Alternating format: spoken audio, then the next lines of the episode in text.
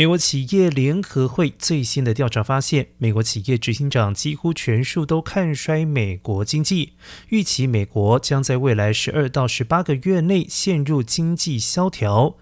依访问结果统计出的第四季企业执行长信心指数为三十二点，不仅低于第三季的三十四点，更是创下两千零七到两千零九经济萧条以来最低纪录。